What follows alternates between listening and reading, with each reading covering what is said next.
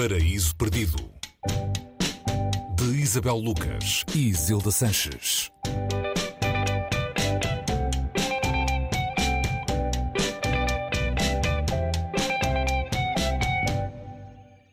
Olá Isabel, bem-vinda. Uh, hoje temos no Paraíso Perdido um livro que merece destaque por si mesmo, pela obra que é e também pela tradução. Falo dos Contos de Cantuária de Geoffrey Chaucer, na tradução do Daniel Jonas.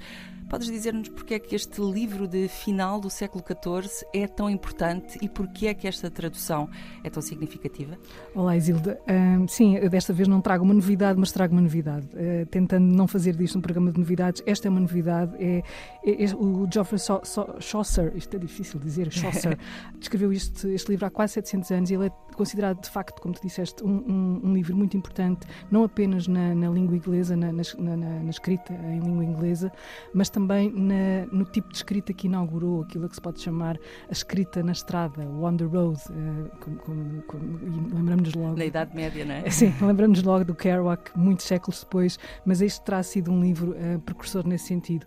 Escrito no inglês, que era um um antepassado do, do inglês que, que, que, hoje falamos, e por isso, como disseste também, este livro é tão importante por si, um, pelo valor da, da escrita que, que, traz aqui, como também pela tradução uh, do poeta português Daniel Jonas, que já traduziu, e vou só referir um, um título que dá o nome a este programa, Paraíso Perdido, de John Milton, uh, noutra, noutra tradução de excelência que foi muito falada na altura e muito premiada. Portanto, temos aqui um livro que, que é um desafio, ou seja, o Chaucer fez um desafio a si mesmo um, de, de, contar, de, de fazer um livro com personagens, são 30 peregrinos que vão fazer uma, uma viagem uh, desde de, das margens do Tamisa à Cantuária, uh, Cantuária. E, portanto, na ida e na volta, o desafio era que, uh, para se entreterem uns aos outros, cada um deles contasse um par de histórias na, na, na, na ida e um par de história no, histórias no regresso. Isto daria, daria um cento e tal contos. Um, resultaram, e temos apenas registro de 24, e mesmo esses registros são registros incompletos, e, mas mas, neste, mas, mas uh, além de ter ficado muito aquém uh, daquilo que, que era a, a, proposta inicial do Chaucer, ele traz-nos aqui personagens uh, muito diferentes que mostram um bocadinho o panorama social, cultural, religioso um, da Inglaterra uh, e da, da, sociedade europeia uh, naquela época. Um, temos aqui uma escrita elevada, uh, por um lado, é? isto é prosa poética ou, ou, ou poesia em prosa, se, se quisermos, não, não, não, sei muito bem como, como, como lhe chamar, mas são histórias, são histórias com um fundo moral também, com um fundo ético também e com, com a missão, como eu referi há pouco, de entreter. E temos desde o estalajadeiro até figuras mais altas na sociedade. Aqui a profissão das pessoas é mais importante do que o nome delas. Esta época era um bocadinho isso. E daí termos aqui um inglês, como eu diria há pouco, uma língua, uma, uma forma de, de, elaborar pensamento um bocadinho mais elevada, um, até aquela que é mais uh, uh, banal, rasteira, uh, digamos assim.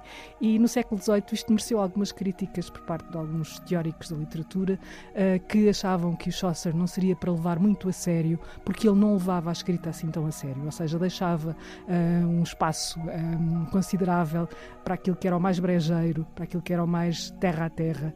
Uh, há aqui muita coisa que, que, que, que, não tem esse lado tão moralista e tão elevado uh, que muitos uh, que se propuseram, os, os, mentores, incluindo o Chaucer, que é um, uma das personagens que faz parte deste livro. Portanto, até aí ele foi, ele foi inovador, ele, ele, é o, ele é o contador de três ou quatro histórias neste livro, portanto, ele põe-se, coloca-se a, si mesmo também como personagem, entre as personagens. E, portanto, temos aqui esta, hum, toda esta, se pensarmos que isto aconteceu há 700 e tal anos, ou há 700 200 anos, uh, século XIV. Um, há aqui qualquer coisa de bastante inovador e, e ler este livro num português, uh, e aqui a passagem, não é? Para, para, para, um português uh, moderno, não é? Para aquilo que, que, que é, que é, que é tornar-nos possível ler Chaucer uh, a esta distância e tendo este escritor inspirado tanta gente a seguir uh, e tantos nomes importantes na literatura em língua inglesa a seguir, é um privilégio muito grande. Isabel, obrigada por esta sugestão. Hoje no Paraíso Perdido, então, uh, os contos de Cantuária de Geoffrey Chaucer, um livro do século XIV com tradução de Daniel Jonas, edição da Primatur. Beijinhos. Beijinhos.